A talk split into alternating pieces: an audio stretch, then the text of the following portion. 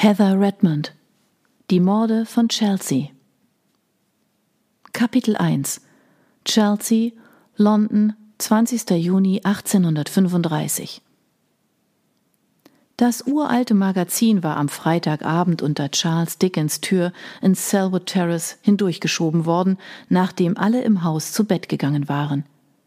Hier. Sein Bruder Fred drückte ihm das knisternde Papier in die Hand. Das habe ich auf dem Fußboden gefunden. Fred, ein schlachsiger, fast 15-Jähriger, trug einen Gehrock, einen Schal und Handschuhe und wollte gerade das Haus verlassen. War eine Nachricht dabei? Charles, noch immer in seinem Morgenmantel, blickte verwirrt auf die vergilbten Seiten und das zerknitterte Titelblatt des Migrator Magazine hinab. Nein. Fred zuckte mit den Schultern. Ich gehe zum Bäcker und hole frische Brötchen. Möchtest du sonst noch etwas? Oh, nein, danke. Wenn du zurückkommst, erwarte ich, dass du an deinen Lateinübungen arbeitest, während ich einen Artikel beende, sagte Charles. Fred quetschte mit beiden Händen seine Wangen zusammen, wodurch sein freundliches Gesicht zu einer Schnute wurde. Das wird heute ein wunderschöner Sommertag. Ich würde lieber draußen spazieren gehen. Hm. Erst, wenn du deine Aufgaben erledigt hast. Charles ging zum Wasserkrug hinüber und fand darin gerade noch genug Wasser für einen Tee. Er goss es in den Kessel und reichte seinem Bruder den leeren Krug. Schon gut, sagte Fred mit einem Anflug von Verzweiflung. Aber mir knurrt der Magen. Charles winkte seinem Bruder zum Abschied fröhlich zu und schürte das Feuer im Herd, um die Flammen wieder zum Leben zu erwecken. Der Tag versprach zwar schön zu werden, ohne ein Regenwölkchen am Himmel, aber jetzt lag noch eine spürbare Kälte in der Luft. Hinter sich hörte er das leise Klicken, mit dem die Tür ins Schloss fiel. Er warf ein Stück Kohle aufs Feuer und kehrte zu seinem Magazin zurück, mit dem er sich in einen beinahe sauberen Sessel zurückzog, den er bei einem Händler für Möbel aus zweiter Hand in der Hollywell Street gekauft hatte. Weil er seine möblierte Wohnung in Holborn behalten hatte, stand ihm nur ein begrenztes Budget für Möbel zur Verfügung. Trotzdem war es diesen Umstand wert, weil er nun während der Sommermonate dichter bei seiner Verlobten Kate Hogarth wohnte. Er wollte sie ohne die Unannehmlichkeiten eines fünf Meilen Fußwegs sehen können. Während der Anfangszeit ihrer Beziehung im letzten Winter hatte er einen Haufen Schuhleder verschlissen. Auf dem Deckblatt stand 1785 als Jahr der Veröffentlichung. Wer hätte dieses Magazin all die Jahre über behalten sollen, nur um es unter seiner Tür hindurchzuschieben? Er war Parlamentsreporter, Sketchschreiber und gelegentlich Theaterkritiker und kein Sammler rührender Geschichten aus der Vergangenheit.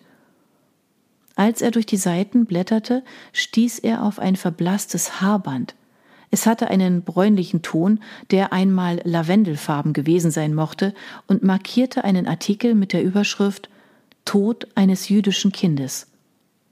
Charles zuckte zurück. Der Tod einer jeden hilflosen Kreatur erregte sein natürliches Mitleid. War das die Stelle des Magazins, von der der unbekannte Absender wollte, dass er sie las? Er beugte sich zum Feuer und begann zu lesen. Vier Kinder folgten ihrem Anführer, dem neunjährigen Pete, die Leiter hinter seinem Haus in Limehouse hinunter. Die Flut zog sich zurück und hinterließ für das geübte Auge einen Strand voller Fundsachen. Schnell, befahl Pete und blickte die zwei Mädchen, Herrn und Goldie, verächtlich an. Ich weiß, gab Goldie schnippisch zurück. Sie hatte ihren Kopf bereits gesenkt und blickte konzentriert auf den Strand hinab. Als einzige Jüdin in Piets Bande war sie berühmt für ihre unfehlbare Fähigkeit, die noch heilen Pfeifenköpfe zu finden.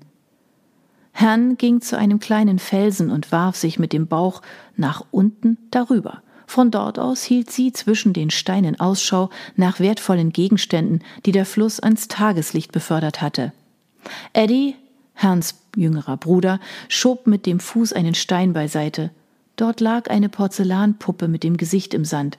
Er hob sie auf und stieß eine unflätige Bemerkung aus, als er feststellte, dass der halbe Kopf der Puppe zerbrochen war.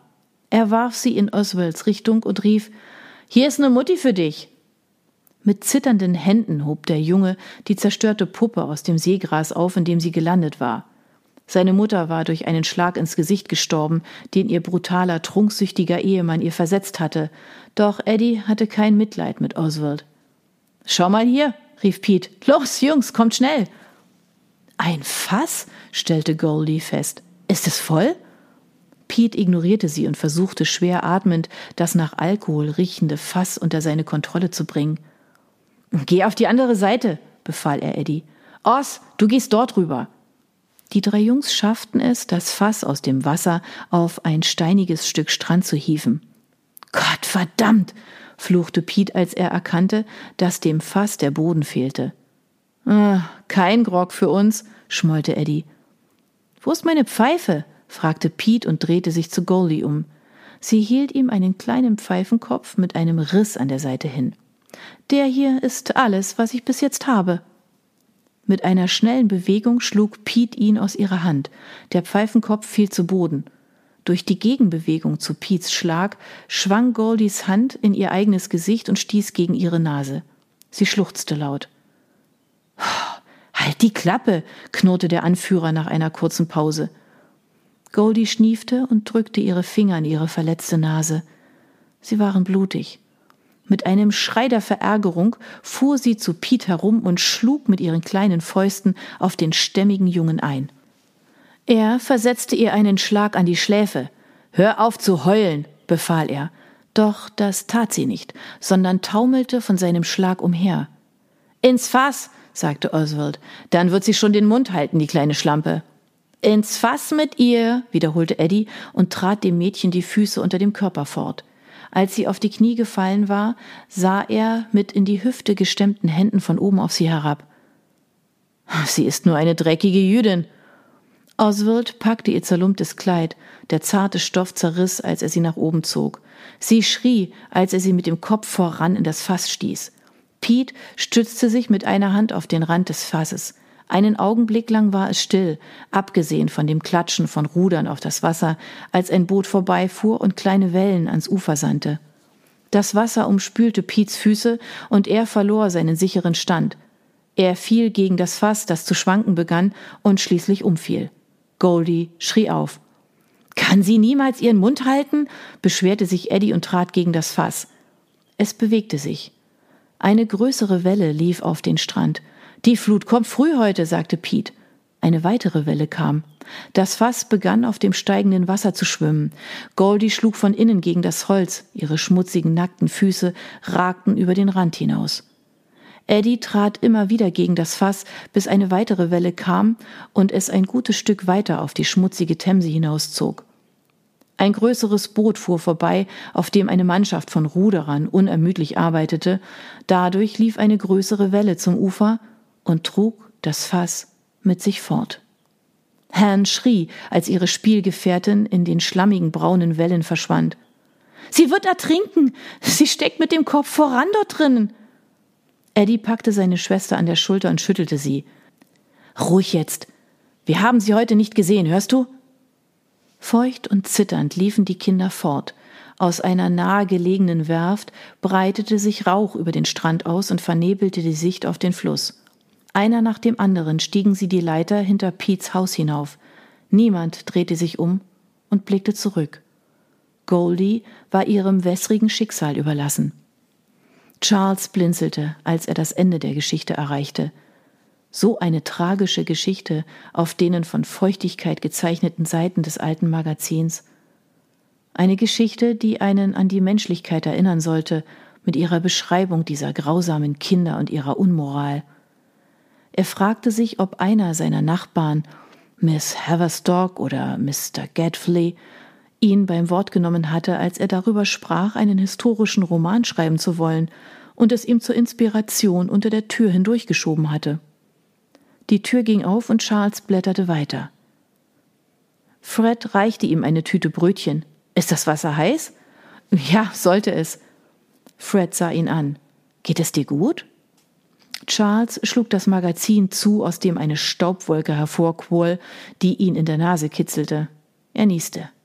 Ah, bestens. Der Artikel, den ich gerade gelesen habe, hat mich nur sehr gefesselt.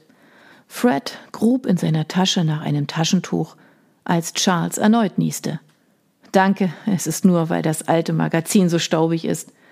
Er legte es in sicherer Entfernung vom Feuer und den Fenstern auf einen Stapel Papier. Fred ging zum Kaminsims hinüber und griff nach dem Porzellangefäß, das ihre Teeblätter enthielt. Hast du schon herausbekommen, wer es hier abgegeben hat? Nein, aber das hier ist ein geselliges Haus. Die schrullige alte Miss Haverstock aus dem Obergeschoss hat es vielleicht in ihren Besitztümern gefunden. Oder Mr. Gadfley hat es gefunden, als er auf der Suche nach Inspiration für seine Liederschreiberei im Theater herumgestreift ist. Dann sind da noch unsere unberechenbaren Freunde William und Julie Ager. Fred schüttelte ihre Teekanne, bis die Blätter darin zu seiner Zufriedenheit verteilt waren, und goss dann vorsichtig das heiße Wasser darauf. Ich war sehr überrascht, als Sie eingezogen sind. Für William ist es ein recht weiter Weg in die Stadt. Charles stand auf und streckte sich. Sie scheinen glücklich zu sein. Außerdem können William und ich gemeinsam zur Arbeit gehen. William war ebenfalls Reporter bei Morning Chronicle und auf Verbrechen spezialisiert.